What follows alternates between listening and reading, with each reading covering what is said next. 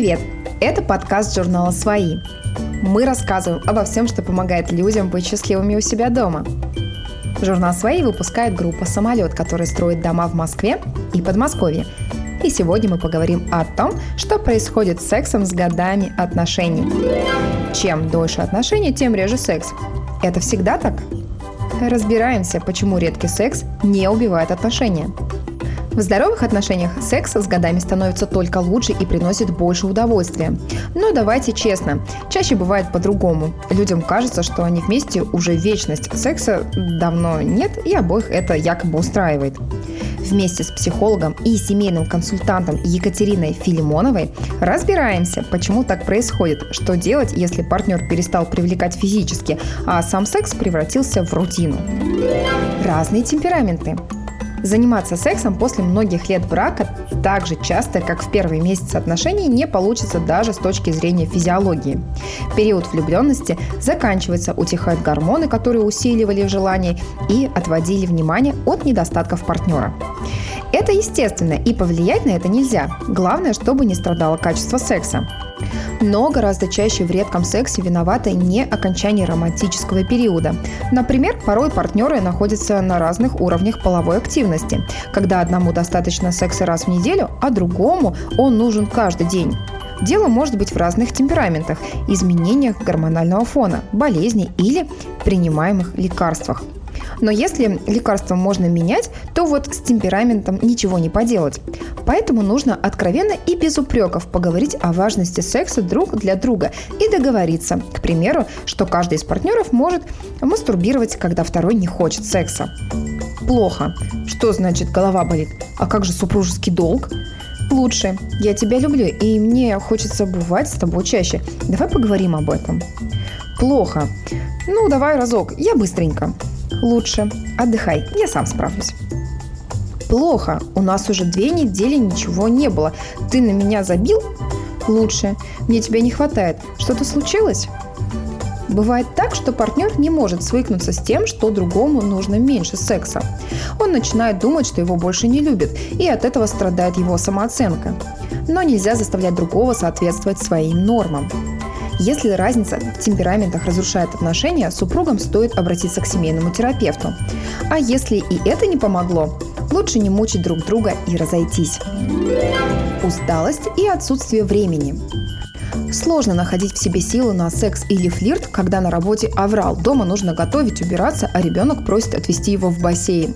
И без того редкий секс начинает приносить еще меньше удовольствия, но зачастую у партнеров нет времени или желания это обсуждать.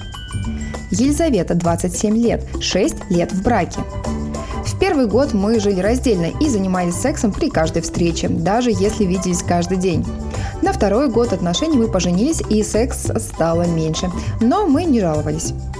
А когда я родила, секса почти не стало.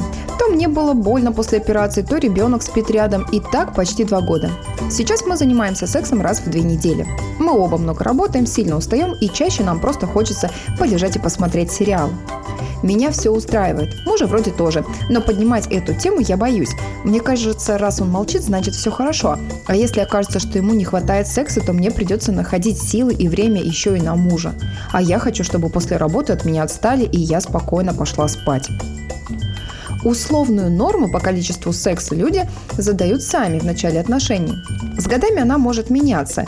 И главное, не молчать, если кого-то из партнеров это не устраивает. Вместо того, чтобы копить обиды и ждать, пока проблема рассосется сама, стоит доверительно обсудить ситуацию. Начать разговор можно примерно так. «Я очень устаю, и у меня не остается сил на наши отношения, но я люблю тебя и боюсь потерять. Давай вместе подумаем, как можно решить эту проблему». Порой один из партнеров выгорает, устает и от быта, и от отношений. Регулярный секс тут не поможет. Для начала нужно вернуть любовь и уважение партнер не привлекает физически. Даже если партнеры занимаются сексом каждый день, это не гарантирует, что в их отношениях все хорошо и они оба удовлетворены качеством секса. Может оказаться, что женщина никогда не получала оргазм, но стесняется об этом сказать. Или мужчина не рассказывает, что ему хотелось бы попробовать секс втроем, потому что боится осуждения. Здесь важно помнить главное правило. Молчать и надеяться, что в следующий раз будет лучше – не выход. Иногда причина в том, что партнер больше не привлекает нас физически или даже не привлекал изначально. Мы выбираем партнера по внешности, запаху и только потом анализируем его характер, поведение и личные качества. Да, можно полюбить за ум, а не за красоту, но если в начале отношений были мысли о том, что партнеру неплохо было бы убрать пивной живот или у него неприятно пахнет изо рта, навряд ли эти черты станут привлекательными со временем. Екатерина, 35 лет, была в браке 4 года. Помню, когда я познакомилась с будущим мужем, поймала себя на мысли, ну, подумаешь, кривые зубы, зато умный, а какой веселый. Я решила, что можно исправить зубы брекетами, переодеть парня, причесать, и будет как надо. Я была влюблена в его харизму, а его находчивость давала уверенность в том, что я не пропаду с ним даже при всемирном потопе. Со временем я стала сравнивать парней подруг со своим и засомневалась в выборе. Кто-то ходил в качалку, другой меньше сутулился. Но вскоре выяснилось, что я беременна, и уверенность в надежности партнера отвлекла меня от сомнений. Мы поженились. Через год я поняла, что ненавижу мужа. Секс с ним был ужасным. Находчивость бесила, а юмор казался издевательством. Я стала замечать, что он чавкает, и что фигура у него не та, и вообще ему давно пора накачать пресс. Муж пытался ухаживать, носил на руках, нянчился с ребенком после работы, но мне все равно было плохо от одной мысли, что нам нужно спать в одной постели. Однажды я высказала мужу все претензии. Я буквально кричала «ты мне не подходишь и неприятен». Было стыдно, и я злилась на саму себя за неверный выбор. Зато нам, наконец, удалось обсудить эту ситуацию. Оказалось, что мужа она тоже не устраивает. Он чувствовал, что даже если похудеет, я все равно найду до чего докопаться. В итоге мы решили развестись. Мне стыдно, что занималась самообманом и хотела слепить другого человека. Если физического влечения не было изначально и оно не появилось спустя три года отношений, то, скорее всего, такие партнеры просто не подходят друг к другу. Да, это грустно и больно, но отношения без секса редко бывают гармоничными. Разве что в паре асексуалов. Когда возникает физическое отторжение, нужно принять, что так бывает, и это нормальная причина для расставания. Предсказуемость и отсутствие новизны. Когда мы от и до знаем, что сделает партнер, это дает ощущение стабильности и контроля над ситуацией. Но секс становится скучным. Евгений, 38 лет, 17 лет в браке.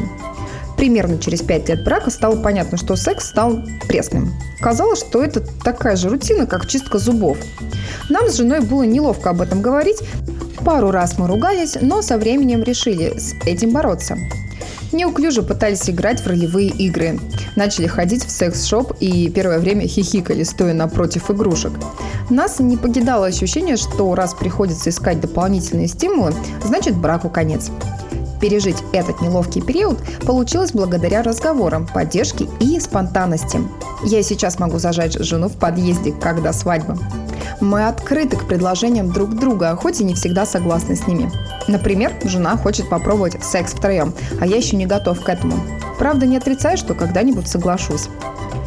Расслабиться по щелчку не получится. Для начала нужно обсудить проблему с партнером и предложить что-то новое. Когда неловкость пройдет, можно начать делиться фантазиями и экспериментировать. Но нельзя давить на другого и заставлять выполнять его прихоти. Секс без желания – это в любом случае насилие. Систематические проблемы и ссоры. Неразрешенные конфликты тоже уменьшают удовольствие от секса. Сложно хотеть партнера, когда он тебя обидел или обижает систематически. Тогда секс получается только из-за чувства долга или вообще прекращается. Поэтому, если есть ощущение, что что-то не так, значит пора поговорить о проблемах. Плохо. Ты меня не хочешь, я же вижу. Лучше. Мне кажется, что мы отдаляемся друг от друга. Что случилось? Плохо. Я не нужен тебе. Лучше. Ты мне нужна. Я переживаю, что в наших отношениях что-то изменилось. Плохо. Это ты мне так мстишь за отпуск? Лучше. Я вижу, что что-то не так э, с нашим отпуском. Это из нашего конфликта? Плохо. Сама виновата. Лучше. Извини, если я тебя обидел, не хотел сделать тебе больно. Я тебя люблю и не хочу потерять тебя из-за ссоры. Это не значит, что каждый раз после ссоры нужно устраивать анализ или идти к психотерапевту. Главное научиться общаться в быту и в конфликтах. Это не так просто и может показаться искусственным, поэтому сначала будет непривычно и по ощущениям бессмысленно. Но с практикой это пройдет. Без секса удобно. Есть такие пары, которые выглядят счастливыми и со стороны идеально подходят друг другу. Но это не всегда значит, что у них регулярный и качественный секс. Более того, может оказаться, что секса у них нет совсем, и его отсутствие обоих полностью устраивает.